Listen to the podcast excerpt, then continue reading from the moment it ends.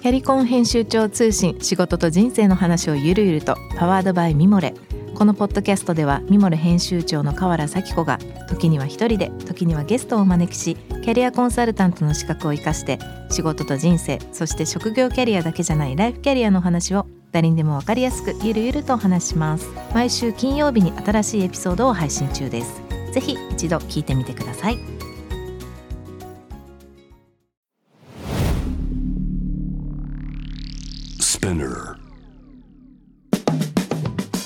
ナビゲーター中道大輔です。Vision to the Future with Forbes Japan このポッドキャストは物事人の魅力を引き出すことで日本のカルチャーの価値を再定義し世界と共有するコミュニティプログラムです。 Forbes Japan ウェブとは記事として連動し音声ではスピナーを通じて主要リスニングサービスにてお聞きいただけます。 Forbes Japan ウェブは概要欄のリンクからチェックしてください。番組の Twitter そして Instagram アカウントは VTTF アンダーバーコミュニティです。ぜひぜひそちらの方もフォローをよろしくお願いいたします。えー、さて今回もですね前回に引き続き、えー、美容失業そしてイノベーション研究を行う、えー、フォーブジャパンオフィシャルコラミストとしても、えー、おなじみの遊び第3を迎えしてお届けしたいと思います。今日もよろしくお願いします。よろしくお願いします。はい。ということでですねあの前回はまあ、結構話が面白すぎてニューヨークというか、まあ、10年の話が結構いろいろあって特にあの喋りすぎました、ね、いやいやいや あのいろんな国で髪の毛切るとっていう話は確かになと思いつつすごいいろんな文化カルチャーを体験する上ですごいプリミティブだけど確かにと思うことがイタリアの話も 面白かったんですけどまああの10年のアメリカのニューヨークの時間を経て日本に帰られてきて、はいまあ、僕なんかもそういう意味だと13年行って帰ってきた時ね、僕の中ではちょっと衝撃というか、まあ、ちょっともうちょっとその時間というかね時期がもうちょっと若い時だったっていうのもあって13歳か25なんで若いですね。ちょっとその結構日本に入って帰っていくのに別に言葉の問題とか正直なかったと思ってはいるんでものの頭の中がどうしても向こうだったので、はい、そこアジャストするのがすごい正直時間がかかったんですけど、はいはい、浅口さんの場合はどうどういうこう、ね、帰り方というか、うん、いやーなんかそもそもアメリカに行く前に、日本でなんかアジャストする方が大変だったかなって気がしますね。もう最初から。結局なんかニューヨーク行ったら僕は普通だったぐらいに思って思えたので、その前日本にいた時に、うん、きっと周りの友達がアジャストしてくれたんでしょうね頑張ってね。なるほど、うん、だから逆にニューヨークから帰ってきたら、まあ、当時はなんか日本も結構あの、まあ、六本木ヒルズができましたよとか、うん、なんかだんだん海外のあのそれこそ J リーグの選手が出ていくよとか、うん、メジャーリーグもまあ最初僕がいたとこは野茂選手ぐらいだったんですけどもちょっと変わってきたよっていうことでなんか流れがだんだん国際的になってきた頃だったので、うん、むしろ楽しかったですよね。うん、うん。まあ、今もそうですけど結構、まあ、東京はちょうどそれぐらいから結構インターナショナルに例えば投資家も出てきたよとか、うん、今まで皆さんあんまり気づいてなかったけどもだから今だとゴールドマン・サックスなんてね会社結構普通にあの GS だねとかゴールドマン・サックスだゴールドマンねみたいな話、うん、大学生とかも知っててそういう外資系企業に行きたいですよって言うけどもその時代からようやくそういうところが市民権得てきたっていうか、うん、なんか結構目立つようになりましたね。マッキンゼーとか、うん、なんか流行りで投資ブームとかも。なんか横文字が増えてきてある意味僕は楽でしたけどね、うん、うん、無理やり合わせてるっていうよりも最初化してて、うん、なんか周りでゴールドマンとかアクセンチュアとかの話をしてても僕本社知ってるよみたいなのがあって、うんまあ、なんか帰ってきた時はちょうど楽な時代だったかもしれないですね。うんそのカルチャーというか日本に帰ってきた時にまあどちらかというとこうもともとがこう調整するのが、まあ、なかなか大変で向こう行って帰ってきてどっちかというとこう世の中それに落ち着いてきたような状況だったのかもしれないんですけど、まあ、お仕事もそうだしいろいろ生活する上でこうまあ僕のこれは分かんないです。あの僕の中でその海外から日本に帰ってきたりとか行ったり、まあ、戻ってきたりとかした時にやっぱ外でいろいろ見てる自分たちの要するに先ほどの昨日のあの前回の話じゃないですけど足元というか日本のことを見えてああやっぱりそうなんだよねってすごいこう思い返したことがたくさん結果的にはあったなっていうふうにも思ったあるんですけどなんかやっぱり日本良かったよねみたいなこととかも少し考えたりしました？うんなんでしょうね。なんか、うん、あんまり日本良かったとは思わなかった思いました？うんまあ、あの僕は特にとにかく食事の、食事に関しては本当にロンドンまずかったんであなんかニューヨークって間違いがありましたけど。なんかお金払えばいくらでもなんかそれもあの資本主義構造なんでしょうけども、うん、例えばよく言われるのがフランスに行ったら美味しいフランス料理食べられます、うんうん、言うんですがニューヨークが一番いいんじゃないかなと僕は思ってるんですよ。なぜかって言ったらニューヨークにいるとあの高いお金払っても食べたい人もいるし、うん、シェフは儲かるのでフランスでやるよりも絶対的に儲かるんですよね、うんうん、だからアラン・デュカスみたいな人がニューヨークに来ちゃうし、うん、それ素材はって言っても素材みんな金かけて空輸かなんかでバンバン持ってくんですよ。なるほど。そうするとなんかいいものできて、うん、だから相当なんか美味しいものは世界各国の例えばねまあお寿司は築地でみたいなとこもありますけどもでもある程度のクオリティの日本料理から、うん、まあ、イタリア料理から結構みんなあるのでそんなに食事は、まあ、そこにね僕は行けてはいないですけどもでもなんかあったのは、まあ、ニューヨークの特徴かなとか思いますね、逆になんか安いご飯もあるし、うん。まあ、僕自身はそこまでグルメじゃないのかもしれないですね。なんか途上国とか行ってるとまあ、食べられるものを食べても満足ですみたいなところがそうです、ね、それは僕もあります、ね、ただあの今のおっしゃってる中でその、はい、例えばシェフが儲けられるってあるじゃないですか、うんうん、そのお金の回り方がすごくやっぱアメリカって、まあ、ある種きちんとしてるというかきちんとしてるという言い方は違うかもしれないですね。要はちゃんとそのまあ、これはこの番組確かによく話すんですけど要は日本のそれ正直悪いところだし直さなきゃいけないことの一つだと思うんですけどすごく個人のベースによっててあと我慢して何とかしようっていうところがまあこれ日本の国内だけだったらいいんですけどそうじゃなくてちゃんと経済とか生活する上でこのぐらい稼いでないとこのプロフェッションは成り立たないっていうのをある程度まあちょっと行き過ぎな部分はあるかもしれないですけどちゃんとそれが回っててちゃんとシェフだったらシェフでもいい要するに技術があってちゃんとレベルを保てる人はちゃんとお金が稼げるからい。い人材がどんどんどん揃ってる気がするんですよね。そうあのそれちょっとあの部分的な見方で、うん、あの例えば、まあ、確かになんか日本だとそう職人製品でねなんか技術高くて、うん、心が精神が高ければ、まあこれぐらいの値段でってなんか確かに一般的に考えたらもっと高くていいんじゃないかっていうのは多々ありますよ、うん、ただアメリカがそれが得意かって言ったらそうじゃなくてよく例えばトム・ハンクスがあのいい役者だねって日本の人は思うんですよ、うん、いろんな出てアカデミー賞トム・ハンクス、でもトム・ハンクス素晴らしいっていうのもあるけどもアメリカの経済界にいるとトム・ハンクスいいエージェントを見つけてるねっていう言い方するんです。なるほど。だからあの必ずエージェントが仕事を取ってくるエージェントの腕次第みたいなとこあるので、うんうん、あのイチローのエージェントは誰だろうとか、うん、大谷翔平のエージェント誰だろうみたいなやっぱり全部分業制になってて、うん、だそういう意味ではなんか自分でお金のことやらないし任せておいてやりますとか自分の有名な例えばスポーツ選手でも自分の事務所にチャリティー専門の人がいますと。プライバシー専門の人がいますとか、うん、結構分業制になっててそうするとなんか稼いでもいろんな人にお金払うから、うん、まあ金は循環するし、まあ、稼いでてもちゃんと分業の中で成り立ってて稼がせてもらってるのもこの人たちのおかげだみたいなところありますよね。うん。うん、腕のいい弁護士を雇えば節税になるし、あのビザも先に出るしとかもう悪く言えばまあ金主義なんでしょうけども金があればみたいなところなんでしょうけども、うん、うん、でも結構分業かなとか思いますね。あ分業。っていうのはよく聞きますよね。うん、最近それもなんか日本例えばビズリーチとかあるじゃないですか、うん、なんかヘッドハッテンが、うん、あれ普通に90年代に僕も驚いたんですが美容師でさえもしくはそれ以外の例えば関係してるヘアメイキャップアーティストとか、スタイリストでさえエージェントがいてあのエージェントの会社名前忘れちゃいますがあってそこに自分のやったメイキャップの作品とか持っていくと、うん、預けとくと向こうから話が来て、うん、もうどんどんそこにアサインしてってだからフリーとかでもできちゃうんですよ、うん、今日本ないかな。まあメイキャップの事務所に所属とかあるんでしょうけども、巨大ななんか事務所組織みたいな、まあ、ビズリーチみたいなのが美容師専門にあったりメイキャップアーティスト専門にあったりしてなんかうん、エージェント制っていうのが普通で、うん、なんか20代の人がエージェント使ってるのは結構それは結構僕は知らなくてびっくりでしたね。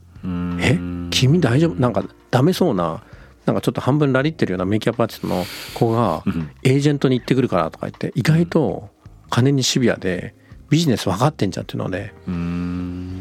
なんか日本ってそれこそ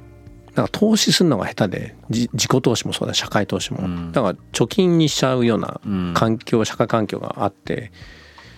やっぱ向こうだとなんか若い時に、うん、どんどんそういうエージェントに手数料取られても所属して仕事を取ってこせせよみたいな、うん、そういう社会構造を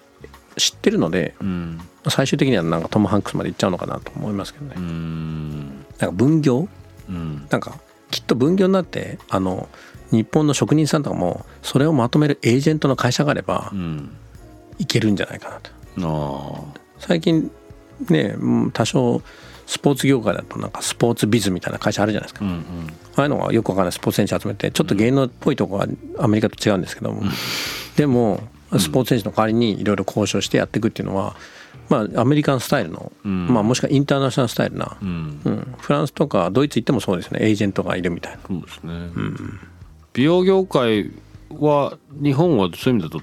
まあまだというか最近なんですか？そういう。エージェント、うん、いやなんかファッション業界のヘアメイクさんとかは、まあ、事務所みたいなモデル事務所みたいなところにモデルさんも所属してる。ヘアメイクさんも所属してるってありますけども。ただ下手なのが転職っていうか引き抜きとかがなんか嫌がられますよね。アメリカとかドライだからボンボン引き抜かれてもう常に移動してるので逆にエージェントも頑張んなきゃ自分も頑張んなきゃですけども、日本は移動したりするともう仕事回さないとかちょっとあの辺が村社会っぽいですね。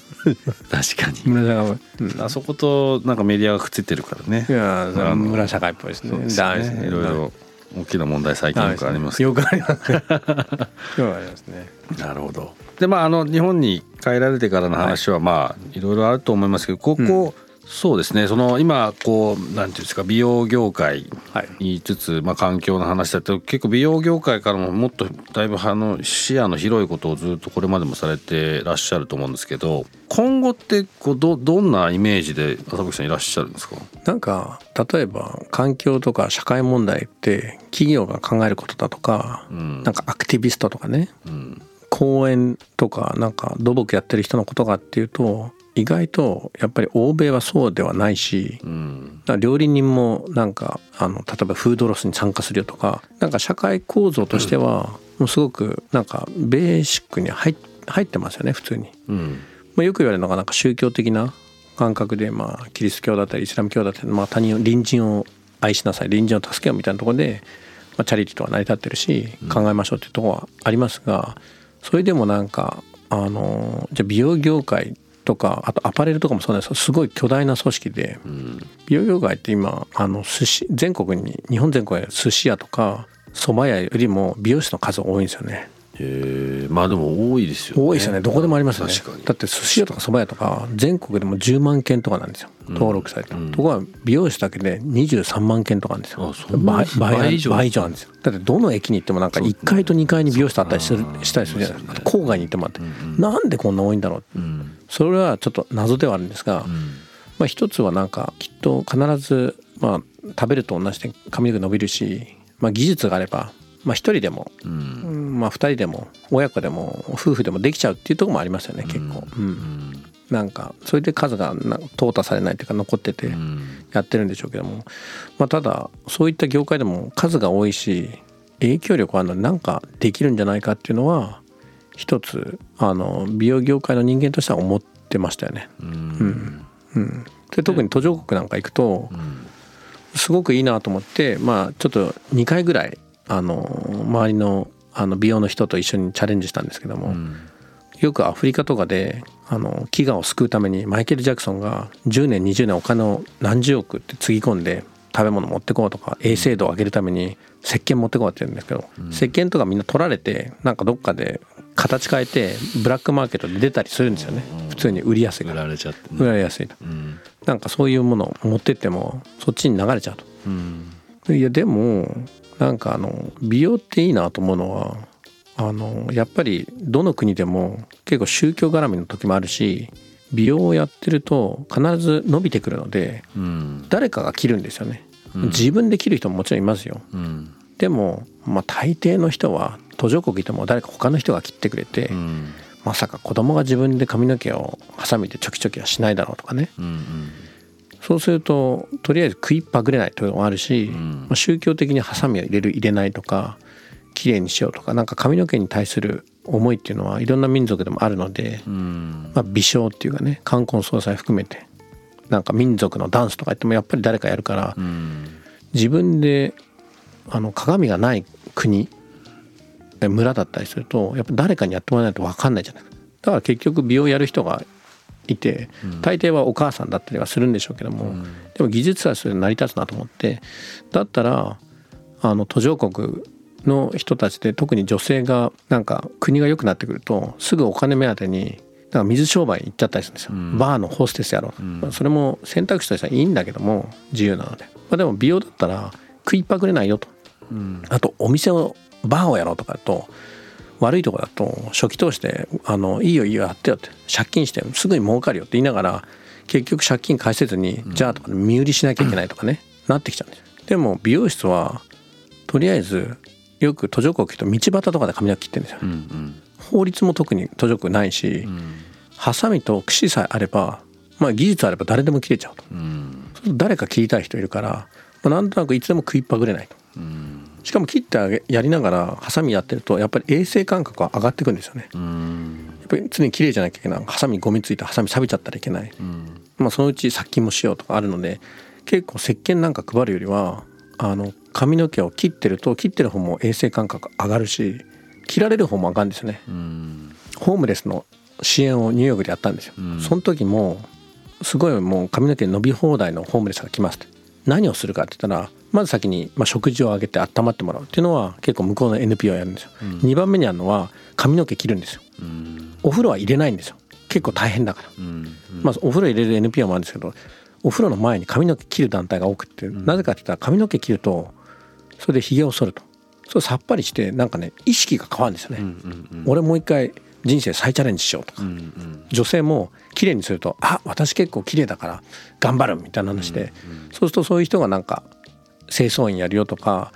なんか警備員やるよとかって社会復帰できていくっていうのに、結構美容が入っててこれはすごいなっていうか、まあ、意外と美容美容美容室の力みたいなのはあるんだなっていうのは分かってたんですよ。なんか日本だとまだまだファッションぐらいのとこなんですけど、結構ねそういう力があるんだなっていうのはなんか体験からなんかもう一回社会に返せないかなとか思いましたけどね。うん、そういう視点ってでも今聞いてて思いましたけど、はい、確かにってすごい思いましたけど。あそうですか。でもやっぱりこう自分でもあの普通にやっぱなんか例えば冠婚葬祭でもいいし何かの前にちょっと整えていきたいぐらいな例えば感覚だとしてもなんかこう一個スイッチ入れるっていうか、うん、その中には髪の毛を切るっていう行為っていうのはあるんでしょうしあと貧困の国に行ってってその一個技術を身につけさせてあげるっていうそのサポートの仕方でお金がちゃんと回るようになるってこと確かに石鹸とか食事をなんかもうそれってあ渡して終了なものが、うんその先にもっと随分長い間の話につながるっていう意味だと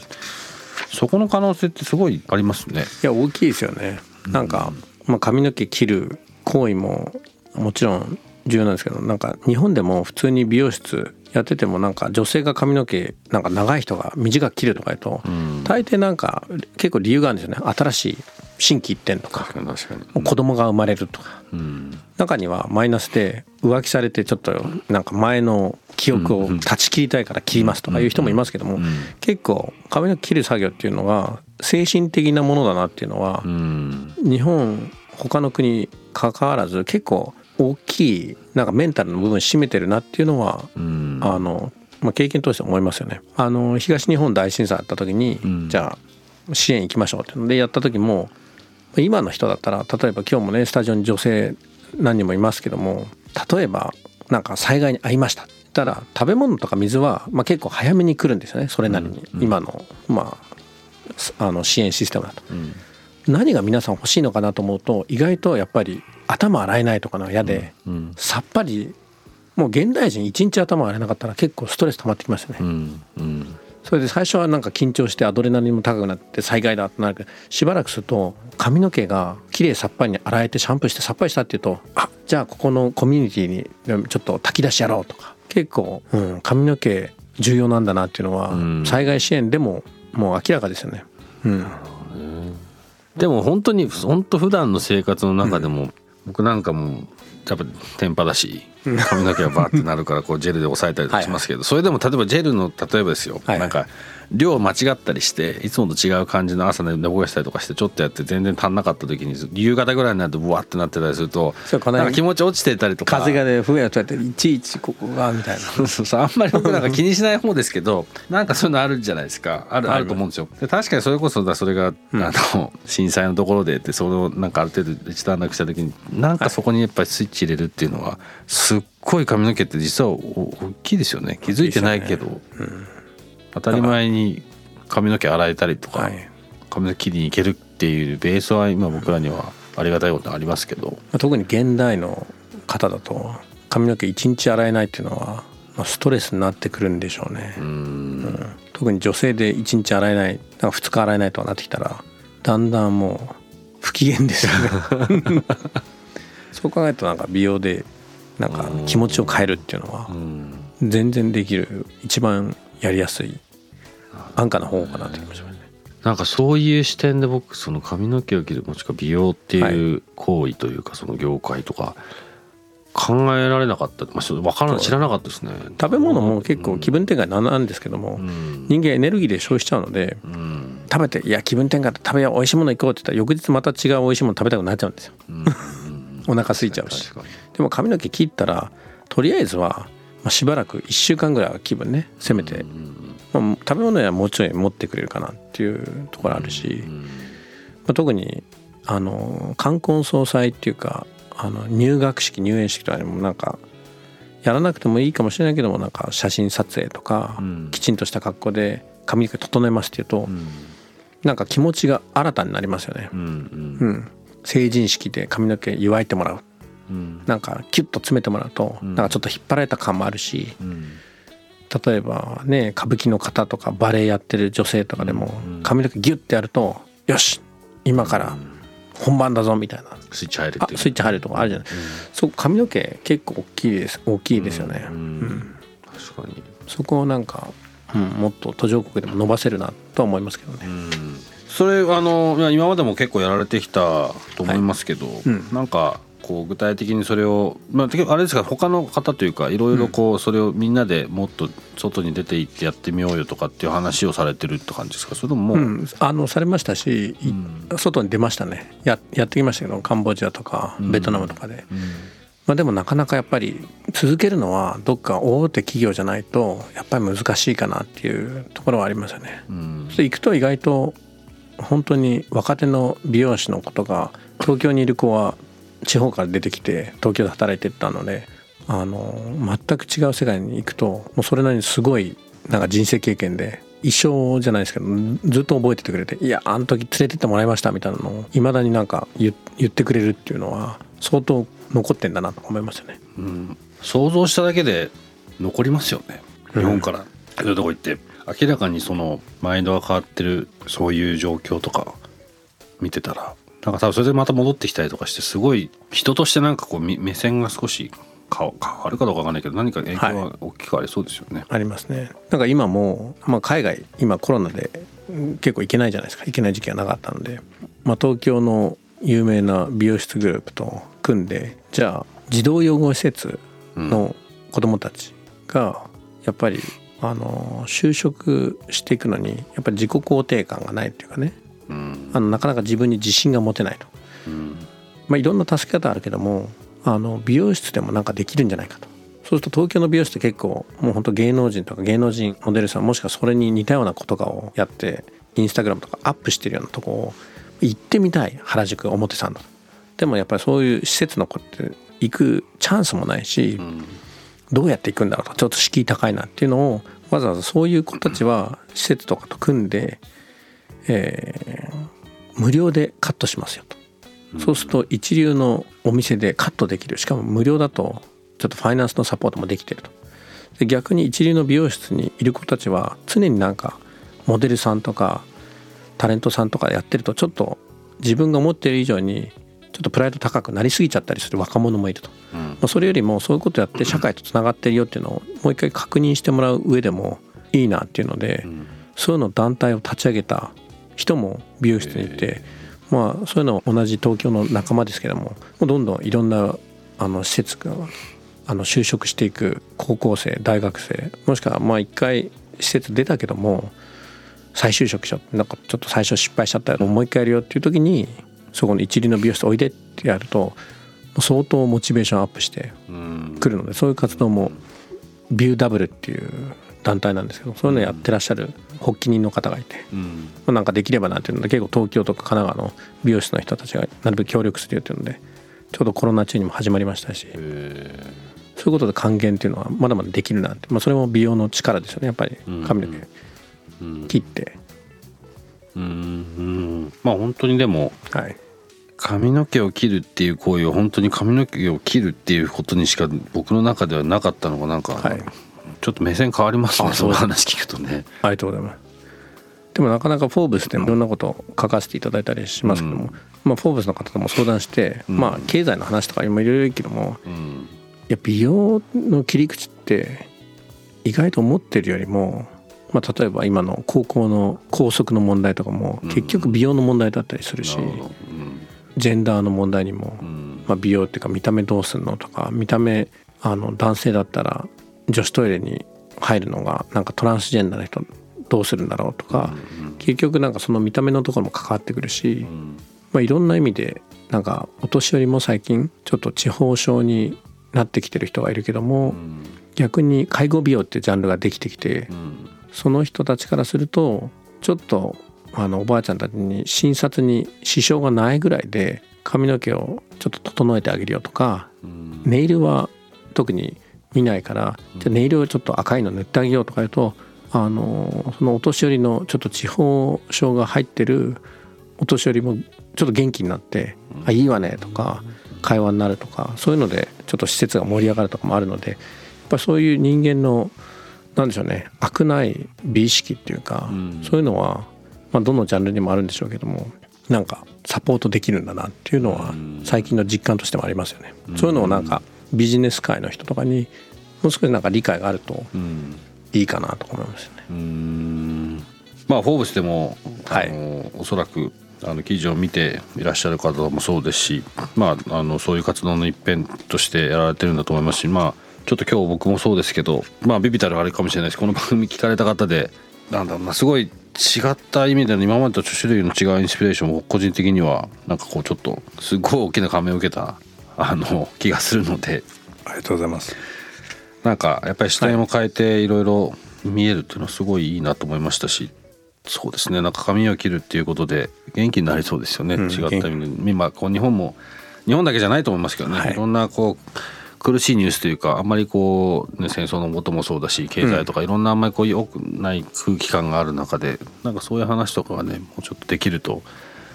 まあそういう力ありありますよね、うん、美容とかっていうのも確かに。なんかウクライナの今の戦争の時でも、うん、あのどっかユニセフかどっかのテレビコマーシャルとかなんか YouTube 動画コマーシャルで出てたのがウクライナの女性が普通に防空壕かなんかで避難してますと。うちに一回物取りに帰れますって言った時に、うん、お化粧品道具を取ってきて、自分でちょっとおめかして戻ると。全く戦争には必要ないけどそうじゃなくてもやっぱりなんか一人の自分なんか人間の尊厳であったり、うん、なんかプライドであったり戦争に対するメッセージだったり、なんか美容この極限状態じゃないですか向こうなんか。爆ミサイル飛んでくるそこでそこを手に取ろうと思う人がまあその人一人だけじゃないはずなんです絶対まあ現代だし、うん、いるはずなんですよ、ね、だからそういうのはすごくなんか力かなとか思いますよね。うん、うん、なんかいろいろ考えさせられますね、はい、そうですかありがとうございます。ちょっと自分の行ってる美容院の人にも、は い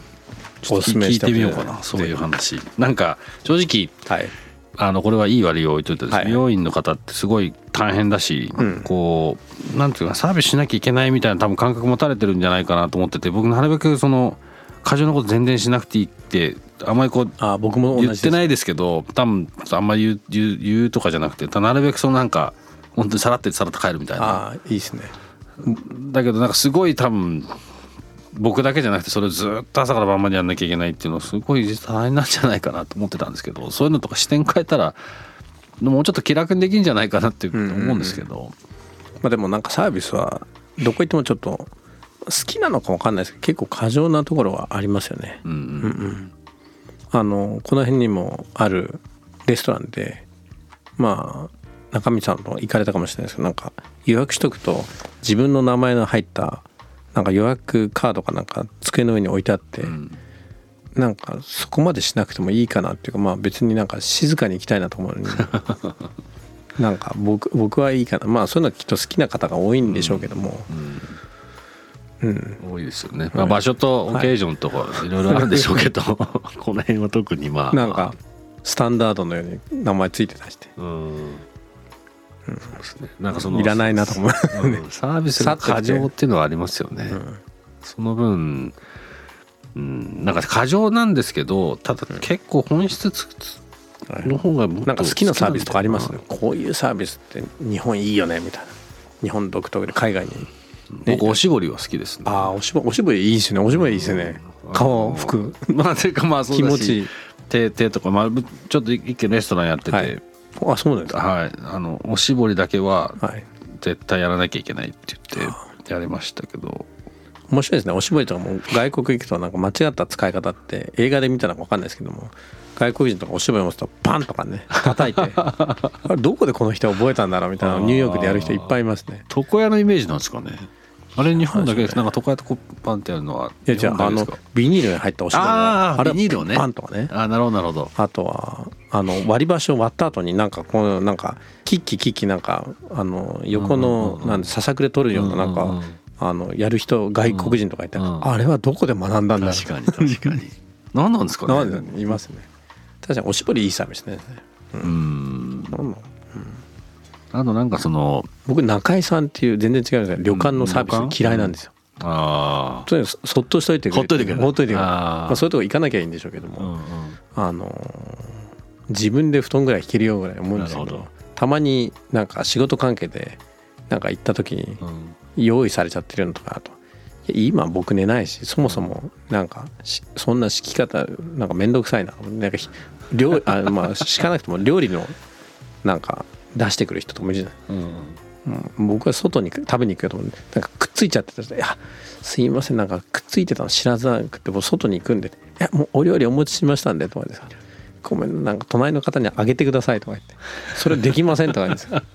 どうすんだよみたいな。ね部屋の中に持ってくるのとか苦手ですよね。ああそれはねわかりますねあのそんないらない。ほっといてくれよっていう感じのね。ほっといてくれたうん。自分でできるように。外国行くと何でも自分でできるようになりますよそうですね、ん。それはすごい思います。いらないサービスうん、途中でもうだ大丈夫ですってやっぱ、うん。い言っちゃいますけど確かにそうすると向こう困っちゃうんですよね、うんうん。きっとこっからここまでやんなきゃいけないと思ってると思うので、楽しいサービス僕はなんか関西に行くとアメちゃんくれるの結構好きですね。あの関西のノリが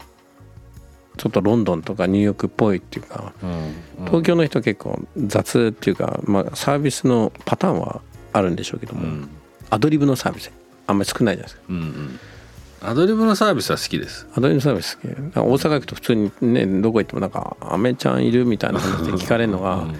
なんかあれって単なる会話会話したいんですよね、うんきっと、うん。だそのアドリブ感が楽しいなと思うんうです。よ、ん。アドリブサービスは面白いなと。そうですね。僕やっぱ覚えてるのは昔向こうでパブで働いてたことがあってはあロンドンの。まあ、あの面白いこともいやあの違うこともありましたけど例えばそのアイリッシュ街にあったパブだったんですけど、もう本当に鉛がきつくて分かんなかったんですよね。分かんないことがやっぱり。僕もエジンバラのパブにいました。あ本当ですか？ちょっそうでこうサービスしてても、まあま前ジャグがあるような結構ローカルなとこだったんで,、でもそんなことも何も聞かされずに、もうい。きなりじゃあとりあえずビールこうやって入れてみたいなだけ教わっていった時に、もう怒ってるんですよおじさんが。であのそもそも入れ方が違うって話から始まって、それ俺のグラスじゃないってそんなもん知らないしみたいな。で 向こうだとあのビールのあの白い泡トップって言うんですけど、トップを入れてるのを無駄だって言うんですよね、はいはい。ビールを最後まで入れろっつって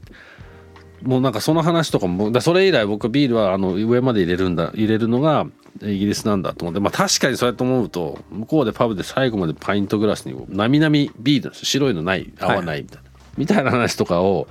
まあ経験できたの面白くてただその時にまあサービスっていうかアドリブでやるっていう意味で言うとそのパブのここの中にいるバーの中にいるこっち側とパブに来てるお客さんがこうずっと話しながらこう何がいいとかってあれはまあローカルのパブだったかもしれないですけどなんか鍛えられそうですよね。そういうのがすごい好きでしたね。なんかあと洋服屋さんでもそうですよ、うん洋服屋でバイトしてる時バイトはい。の後まあ仕事もしたりしましたけど。なんか結局僕これがすごい合ってると思うっていう話をはいはい。僕も言うし向こうも聞いてくる感じのなんかキャッチボールがすごくまあまあほぼアドリブし、まあ、そういう意味だと日本でも当然あるのかもしれないですけどなんか普通に俺はこれが好きっていうのを聞いてでも別にそんなこと別に聞いてるだけで別に買っていかないこともありましたけどなんかそういうその場の会話を楽しみながらこういろいろこう多分別に買い物に来てるっつってもお店来て喋って、うん、じゃあ今日これ買わないけどまた来るわっつって来なかったりとかもありましたけど、はい。なんかそういうのとかはすごく自然な感じで面白かったですけどね。サービスがもう最初からなんか気配りできるタイプなんでしょうね。なんか全部見えて立ち減でうーんどうなんですかね。あんまりそこまで考えてなかったそれこそ。でもなんかそのみお店の人とはい。お客さんがこうある程度こう対等っていうか、対等うんそうですね。なんか普通にこう役割が違うっていう感じは僕が店行っても思いますしそれはいろんなところに。僕なんか知り合いのお店のために僕がサービスしちゃったりしますけどね。客でこの間も行っててうん。並んでて。まあ僕はよく知ってるので2名で行ったら4人席にどうぞうん座らせでもう僕お店入る時に次のお客さん4人で僕が座ったら4人席なくなるっての分かってたんですよ。もうチラチラと見えてて、うん。そうすると中入ってそこ案内された時に「ああの今日はちょっとあれで」って言ってお店の人に次の人いるからっていうのもちょっとおこがましいから「ああっちのあその今日小さい席あいいんですか?」いやどうぞ」って「いや僕小さい席で」って言って座って、座ったら4人席が1個だけ余ってそしたら次の人入ってくると。のをなんか僕はなんかうんなんかサイレントサービスみたいな。自分でうん。呼んでなんかなんかそういうのをやって友達、あと友達のとこ行くとある程度混んできたら出なきゃとかね。なんかなんかそういうなんか逆サービスはしますけどね、うん。それこそ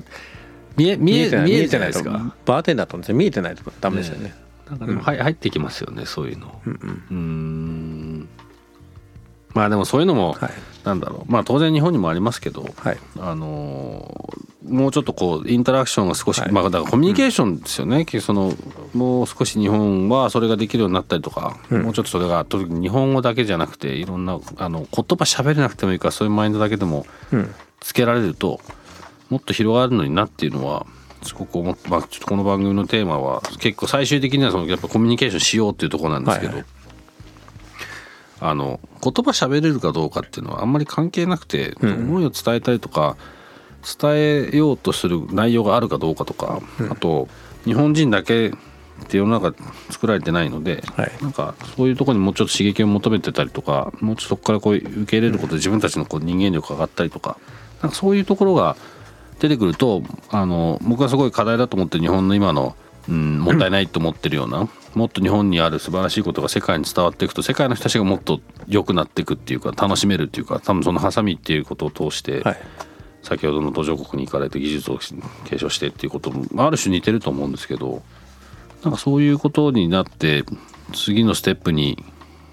つなんかそれも日本って今黙ってるとこ例えば人口減っていくとか経済もそんなにこういい話にならないとかあんまこうマイナスの話ばっかりですけどいやもっともっと出せたらもっといろんなこと出せんのにでそれによってみんな世の中がもっと良くなるのにっていうポテンシャルはむちゃくちゃあると思うんですよね。だからそこがなんかもう少し広がるといいなと思ってこの、まあ、番組やらせてもらってるんですけど、まあ、そういう意味ではなんかね最初の話じゃないですけどなんか自分がやりたいことができるようなうん。環境の環境または社会でかもう少しオープンな社会であったらいいなとか思いますよね。うん。うん、なんかやっぱり出る杭は打たれるみたいなちょっと、まあ、まだあるので、まあ、もう少し周りで応援するっていうかね、ん。なんか、うん、見守るっていうか例えば、まあ、まあ今日本はまあ日本はっていうかねまあ例えばマリファナやったら良くないっていうのはまあ法律であるし、まあ、良くないんでしょうけども、うん。ただなんか一回なんかで若い時にね例えば20代でマリファナ10代じゃないですよなんかやって失敗しちゃいました。うん。いやもうやめますよ。で復帰したらなんか応援してあげりゃいいのになと思うんですけど、なんかもう25歳ぐらいで一回失敗したらもう二度と人間じゃないみたいな社会が日本あるので、いやなんかいつでも人間はカムバックできるっていうような、なんか、うん、それも一つコミュニケーション。そういう人たちをシャットダウンするんじゃなくてまあいろんな意味でなんか社会つながってるから。うん、いろんな見方もそうだし、コミュニケーションは、うん、もっと取る取ったらいいかなと思いますね、ん。同じ人じゃない違う人とのコミュニケーションとか、見方っていう意味ではもうそうですよね、やっぱ日本人今まではまあ日本の中で結構完結できた、はいはい。まあ、ある種それもすごいことだと思いますけど、さっきの話じゃないけど国土もそうだし国土はそんなに大きくないとしても、人口って人の数って言ったら、はいまあそれなりの結構大きな国だし、はい。経済だってちょっと前まではナンバー2だったわけで。はい。で日本の中で完結できたのが、まあ、そろそろできなくなってきてるっていうところでも、外とのつながりをどううまく活用するっていうことは課題だし、そうすると自分たちの当たり前が当たり前じゃなくなりつつあるのも受け入れないといけなくなるから今の話もそうですけど違う視点を入れなきゃいけないとなると、そうね失敗したっていうこともまあ今まではもうそれでもう終了だったのがそうじゃないっていう可能性とかもあるよねっていうことでできてる国ははい。世界にはたくさんあるので、ありますからね。まあそういうまあそれこそ新しい今日本にほっと、日本にとっては新しい考えと入れながらまあその中でこう少し取捨選択がもうちょっとできるような広がりができるといいですよね。なんかまあロンドンも同じなんでしょうけども向こう行ってあの僕の一時期あの一緒に住んでたルームメイトが脚本家なんですよ映画の。ただ脚本家で成り立たないのでうんうん普通の日本人から見たらシティバンクで働いてる事務員なんですよ。うんでも彼は一緒にバーとか行くと「何やってんだ?」って「僕はスクリーンライターだ」って言うんですだからなんか会社に帰属もしてないし自分の夢が表現できてると。うんだからなんか日本帰ってきて一番まあやっぱり異質だったなっていうかいまだにあるんですけど「あの何してんの?」って言ったら「あ僕は電通です」とか言うんです君は会社じゃないでしょ。ね。君は電通で何やってんですか、もしかしたらクリエイティブかもしれないし、経理かもしれないし人事かもしれないし掃除をやってるかもしれないんだよね、でもなんでしょうね。なんか何してる？ああのお仕事はあ僕電通ですとかいう人いるんでいやーそこではないなと思うんですけど、うんうん。なんかうんなんか貴族意識はなんか自分の個人インディビジュアルとしてなんかコミュニケーション取れるようになるべきかなとか思いますけどね。それそうですよね、それはまあ当然少しずつ変わってきてると思いますけど、なんか都庁で働いてますとかいいんですけど。も、うんうん、まあ都庁は都庁なんだけどすごい人いるよね。都庁のどの部署なんでしょうって言うんですけども。最初になんかどっかでご飯会でねいて「あ今日あの初めまして」とかあ「今日一緒に来ました」「何してるんですか?」あ「僕都庁です」と。かうん「何をされてるんですか?」っていうことなんですよなんかねちょっとコミュニケーションの仕方としてはまだ発展の 発展途上ですよね。発展途上。まあねなんか自分そうですよね、なんか会社が自分を表現してくれるっていうのがどっかにあるんでしょうね、自分自身じゃなくてまあコロナ中に結構変わってきたような気はしててなんか美容美容師やってる人たちも有名店の名前を出せば安心みたいな方もいるんですけど、うん。有名店いてもすぐ辞めちゃう人もいっぱいいるしうん。まあねなんか逆に一番本当に前回のお話と一緒かもしれないですけどなんか坂本龍一さんにお会いした時に「いや坂本龍一さん素晴らしいでもう最近はあの環境活動家っていうところもありますね」みたいな「いや僕はいつでもあの職業は坂本龍一です」っていうふうにおっしゃって、うんやっぱそうあるのはまあ慣れる人はね、ほんのわずかなんでしょうけどもそうありたいなとか思いますよね。うん。うん。そうですよね。個人で勝てるみたいなね。私は中道ですっていうのはいいですよね職業として。ねでもなんか仕事の話とかすると何どんな仕事してんですかって、まあ、特にこれでも妻とか家族でもそうですけど、はい、いろいろやってるから何ってよく分かんないんだよねみたいな話をしてて。そんなでそうなってきちゃったからまあ、うん、いいんじゃない？かいいんじゃない？っていうかね。昔はそれも例えばクリエイティブの仕事とかもこう、うん。し知ってる人はまあ当然分かってるんだと思うんですけど、知らない例えば自分の母親とか父親とかもう全多分おそらく全く何やってるか知らないと思いますけど、はい説明ももできないです、うね、できないしちょっとそこはもう半分諦めてるし なかなかね。食ってけてんのかぐらいの話そうそうそう。だからそうまあですね。あのそうですよね。食ってちゃんと生活して頑張れてるから大丈夫なんじゃないかなっていう、うん。そうねそうですね。ちょっともう本当にまたほとんど無駄話で終わっいやいていましたね。やまあいつもこういう話ですけど。ただやっぱこれが大事なんです。大事なんです。本当ですか？はい。ちょっと結局いつもこうやって時間がなくなっちゃうんですいやけどもう絶対出禁になりそうですね。そんなことは絶対ないです。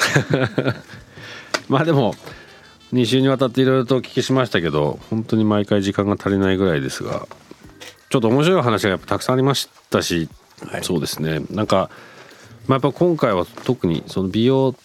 特に髪を切るっていう行為が僕にも個人的にはすごく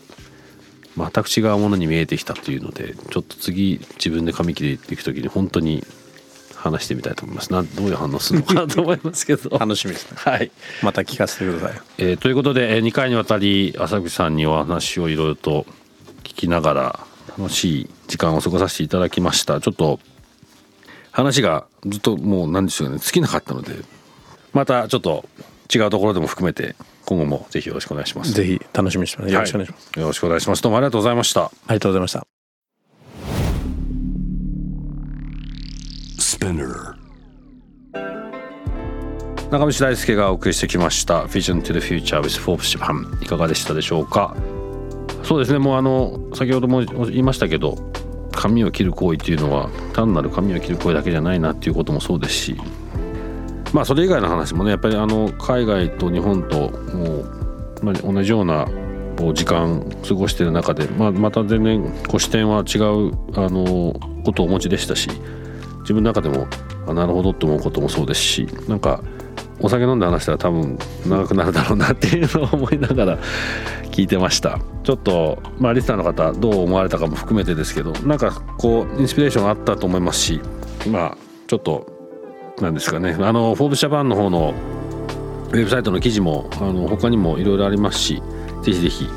渡辺さんの記事チェックしてみてください。このゲストトークエピソードはですね毎週月曜日に配信されています、えー同時に「Forbes Japan ウェブにても、えー連動したコンテンツ公開中です。またショートコンテンツ Vision to the Future Stories と題しまして毎週水曜日金曜日に「Forbes Japan よりピックアップしたニュースもお届けしております。スピナーのほか Spotify、Apple Podcast、Amazon Music などでお楽しみください。質問感想は番組の Twitter アカウント PTTF アンダーバーコミュニティにお寄せください。Vision to the Future with Forbes Japan 次回もぜひぜひお楽しみに。ということでここまでのお相手は中道大輔でした。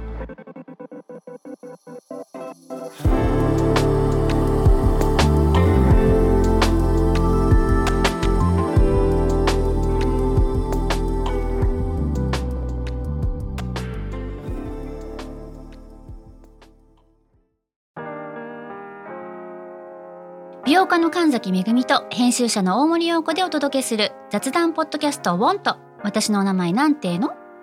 ふと私って誰なんだ？と自分がぐらついてしまうそんなあなたと毎日を楽しくするサバイバル術を一緒に考えていきます。ウォンとは毎週水曜日朝5時に配信。ぜひお聞きのプラットフォームでフォローしてください